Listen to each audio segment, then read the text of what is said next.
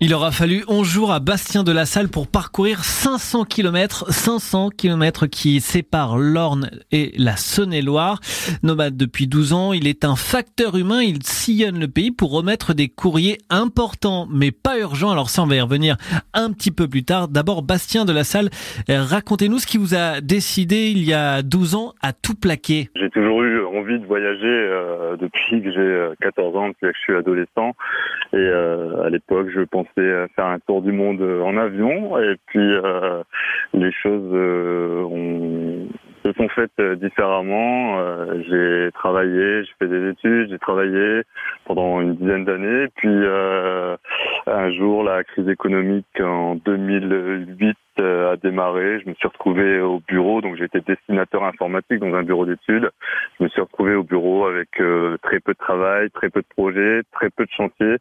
Et euh, donc là, j'ai commencé à me mettre à, réfléchir devant mon, écran à longueur de journée au travail et, euh, mes envies euh, d'adolescent sont revenues et je me suis dit que c'était le moment pour concrétiser ce, tour du monde que j'avais imaginé et rêvé quand j'étais enfant et finalement le tour du monde s'est transformé en une vie nomade depuis 12 ans.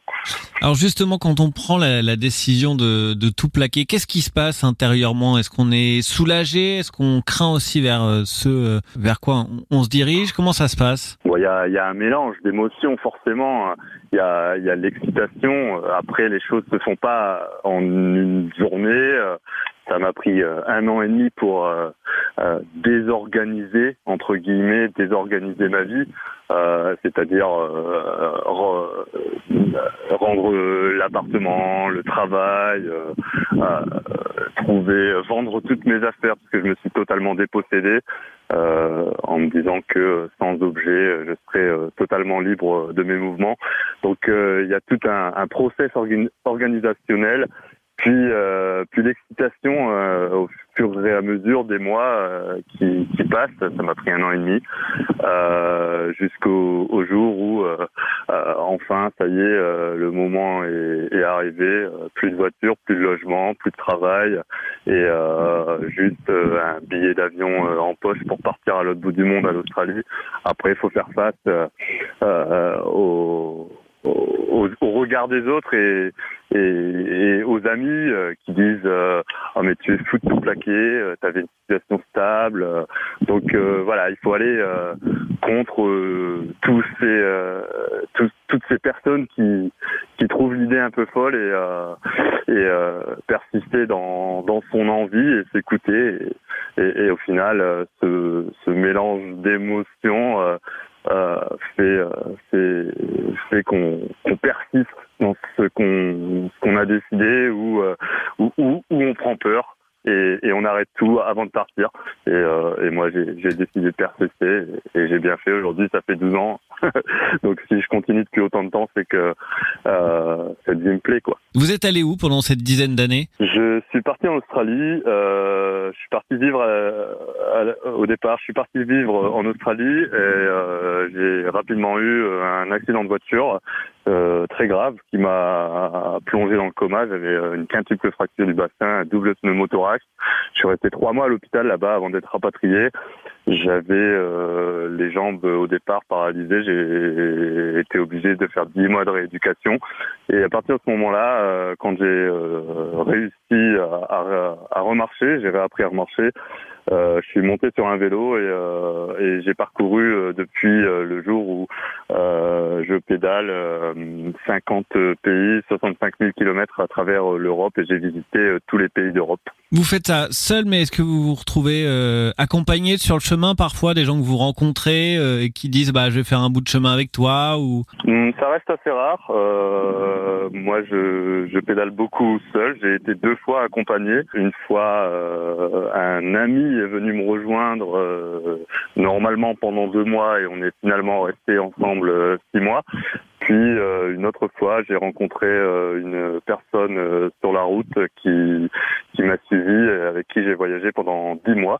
Mais le reste du temps, je, je pédale seul. Après, il arrive pendant une heure ou deux, ou une demi-journée, ou une ou deux journées de, de pédaler avec des, des gens que je rencontre, mais ça reste très anecdotique. Et comment vous profitez quand vous êtes sur le vélo? Qu'est-ce qui vous fait avancer? C'est la beauté des paysages, euh, la découverte euh, de culture? Qu'est-ce qui vous mène Moi, c'est la nature et les gens. Alors euh, la nature parce que j'aime cette connexion, le silence, la beauté et, et, les gens sont vraiment ce qui me donne l'énergie au quotidien de, de pédaler une journée de plus parce que forcément cette vie est, fatigante et, euh, et, et, un sourire, une discussion, euh, une invitation, euh, un repas partagé, des, discussions intéressantes et des échanges enivrants me donnent beaucoup d'énergie intérieure, plus mentale que, que physique, et ce qui me permet de, de pédaler tous les jours un peu plus, un peu plus loin. Et alors vos besoins sont certes limités, mais vous avez quand même besoin de manger de parfois euh, changer une roue euh, Comment vous faites de l'entraide? Vous proposez des services à des gens qui vous euh, finalement vous rendent service après en retour? Vous travaillez un petit peu? Comment vous faites? Alors au départ, je vivais il y a 12 ans, j'ai commencé sur mes économies, puis j'ai très vite compris que en fait je pouvais très facilement trouver des, des petits boulots sur la route. Hein. Alors ça reste euh, des choses euh, simples, couper une pelouse, euh, mettre un coup de peinture, un, couper une branche d'arbre, peu importe. Et donc voilà, ces, ces petits boulots mis bout à bout m'ont permis d'avancer au départ. Et aujourd'hui, je suis auteur de récits de voyage. Donc mes livres me permettent en grande partie de, de vivre de, mes voyages et, de mes, et de mes écrits, donc euh, à hauteur de 50%, euh, et le reste euh, sont encore des, des, petits boulots, mais bon, l'argent que je dois gagner reste assez limité. En effet, mes besoins sont très faibles. Je vis avec 2000 euros par an. Bastien de la Salle, vous venez de terminer un périple d'une dizaine de jours. Vous avez fait plus de 500 kilomètres pour relier l'Orne et la Saône-et-Loire. Vous pouvez nous expliquer pourquoi? Ces 11 derniers jours, même pour être plus précis, euh, j'ai porté une lettre de Bretagne jusque euh, le dans le Clusinois, euh, une lettre qui m'a été euh, confiée euh, par une euh, une dame qui voulait euh, se réconcilier et faire un geste, tendre la main à son frère de, de manière particulière. Et donc elle m'a confié la mission de porter une lettre en Bourgogne, dans le sud Bourgogne, pour pour la confier à, son frère. Qu'est-ce qui vous a plu dans cette démarche? Alors dans dans l'idée, en fait, moi j'ai été touché par le non pas par le contenu de la lettre, puisque le contenu, je n'en ai euh, aucune idée. Je, n'ai jamais lu cette lettre ni euh, su ce qu'il y avait écrit dedans, mais j'ai été touché par euh, par l'idée de cette sœur qui qui voulait euh, tendre la main à son frère et, et, tenter de se réconcilier avec avec lui, parce que moi j'ai été en, en, discorde et en conflit avec mon père pendant euh, pendant sept à huit années euh, par le passé. Aujourd'hui, je suis réconcilié avec mon père, il n'y a aucun problème, mais euh, mais ça m'a rappelé mes difficultés familiales.